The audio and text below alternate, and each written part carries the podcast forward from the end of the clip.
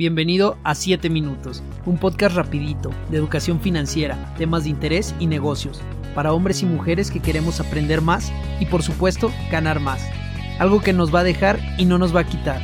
Mi nombre es Andrés Azuara, licenciado en finanzas y tengo la intención de enseñarte todo lo que no te enseñaron en la escuela con respecto al dinero y que por supuesto las instituciones financieras complican demasiado. ¿Preparado? A darle. Bienvenido al cuarto episodio y continuación del anterior. Como recordarás, en el episodio pasado hablamos sobre la tarjeta de crédito o TDC y sus elementos más importantes. Si no lo has escuchado, pausa y corre a escucharlo, ya que es necesario que conozcas muy bien cómo se compone tu tarjeta de crédito. Si ya lo escuchaste, recuerda que hoy hablaremos del correcto funcionamiento de la tarjeta y todas las ventajas que tendrás al utilizarla. Si comprendes este método, método jamás volverás a pagar intereses y hasta dinero podrás ganar. Bueno, sin nada más que agregar, prepárate para los 7 minutos que podrían cambiar tus finanzas y tu estilo de vida para siempre. Revisamos cronómetro y comenzamos. El trámite por fin ha concluido y obtuviste lo que querías tu primera tarjeta de crédito. Sin embargo, hay una pregunta que de inmediato te da vueltas en la cabeza. ¿Cómo rayos la utilizo correctamente? ¿Recuerdas que hablamos de la fecha de corte y fecha de pago? Bueno, estas dos fechas las debes de tener siempre en la mente. A mi parecer la fecha de corte es más importante que la fecha de pago, porque señala dónde inicia y dónde termina el periodo que vas a pagar a continuación o en la siguiente fecha de pago. En el transcurso de este audio y a manera solamente de ejemplo, usaré una fecha de corte y una fecha de pago. ¿Qué les parece? El día 10 y el día 30, que son 20 días después. Obviamente no es necesario decir que tu tarjeta va a tener otras fechas de corte y de pago, y estas fechas te las informa el ejecutivo que te entregó la tarjeta. Si ya te la entregó y las desconoces, hay que asistir a sucursal o llamar por teléfono para conocerlas. Ok, conociendo estas dos fechas podrás determinar el mejor momento para realizar una compra y así tener muchos más días para pagarla sin un peso de interés.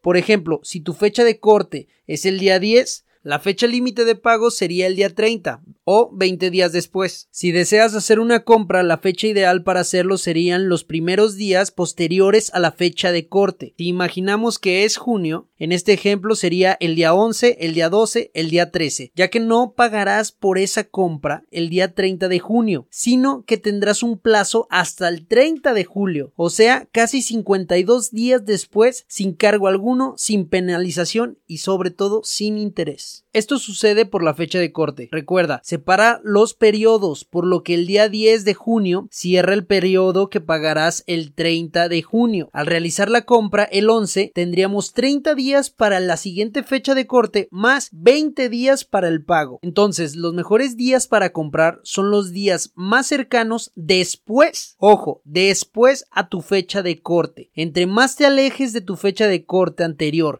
y más te acerques a la próxima fecha, menos días tendrás para pagar. Por ejemplo, si la compra la realizaras el día 9 de junio, solo tendrías 21 días para pagar esa compra. Esto sucede porque se generaría tu corte el día 10, o sea, un día después de la compra y tendrías 20 días para la fecha de pago. Te recomiendo que nunca compres los días anteriores a tu fecha de corte, a menos que estés consciente que se te cobrará casi de inmediato. Esto funciona cuando tu tarjeta es nueva, o sea, está limpiecita. Pero ¿qué pasa si ya tienes un desmadre y que por una u otra razón solo has pagado los mínimos y ya estás cansado de que tu deuda no baje? En este caso, lo que menos te debe de preocupar son las fechas de corte y fechas de pago. Lo primero en lo que te debes de concentrar es en limpiar esa deuda y por supuesto dejarla de utilizar hasta que puedas tomar el ritmo de fechas de pago y fechas de corte. No te preocupes, no todo está perdido. La mayoría de los bancos tienen opciones de reestructura de deuda. Lo primero y más rápido es preguntar si tienes la opción a disponer de efectivo de tu tarjeta. Regularmente estas disposiciones son una tasa de interés fijo y por lo menos es la mitad de la tasa de interés que estás pagando actualmente. Existen plazos de 6, 12, 18 y hasta 36 meses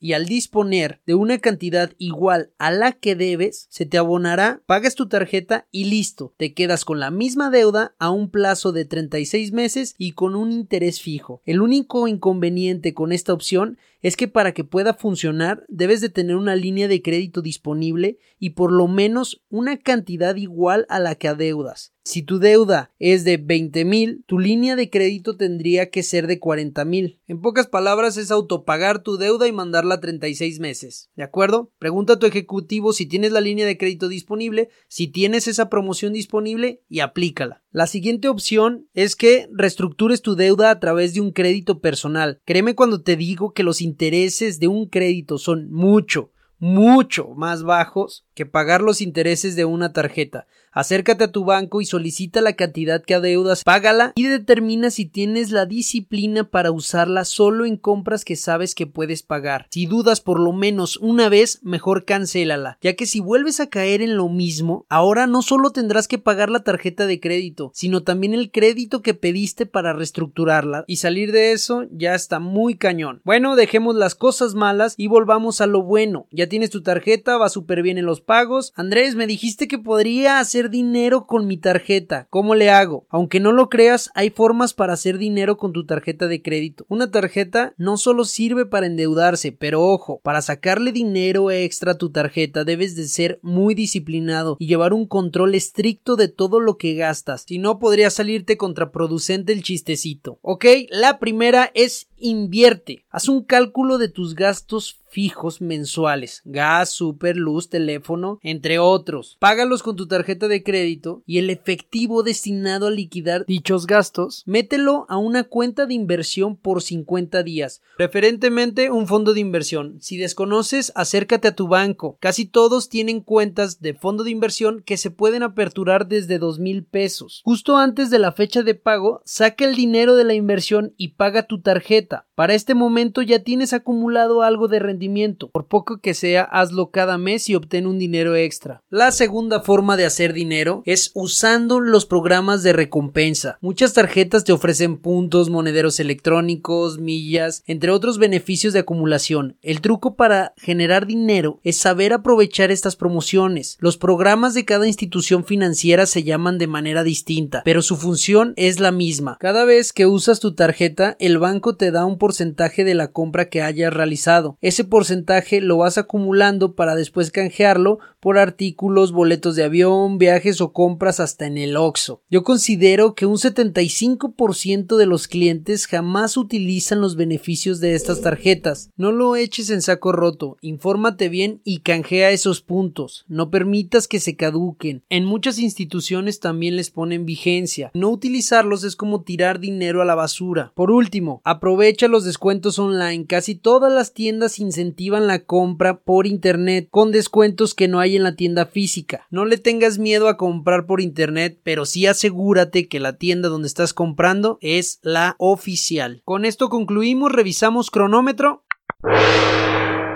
Tiempo perfecto, 6 minutos con 58 segundos. Como ya es costumbre, te daré 3 consejos más para llevar una vida armoniosa con tu tarjeta. El primer consejo, no debes de tener más de dos plásticos. Cuando nos iniciamos en el crédito, en las tarjetas, suplicamos porque nos den la primera. Después de un tiempo nos comienzan a llover ofertas. Esto es tentador. El problema es que hasta la persona más controlada se comienza a tropezar al poseer más de dos plásticos te será más difícil recordar más fechas de corte y de pago. Además que las líneas de crédito excederán varias veces tus ingresos y es probable que termines viviendo una crisis a mediano plazo. Si el banco te oferta una y es mejor que la actual, acéptala, pero asegúrate de cancelar la anterior. Recuerda, nadie necesita más de dos plásticos. Lo ideal para mí es una tarjeta bancaria y otra departamental, como Liverpool, Walmart, Chedraui, etc. El consejo número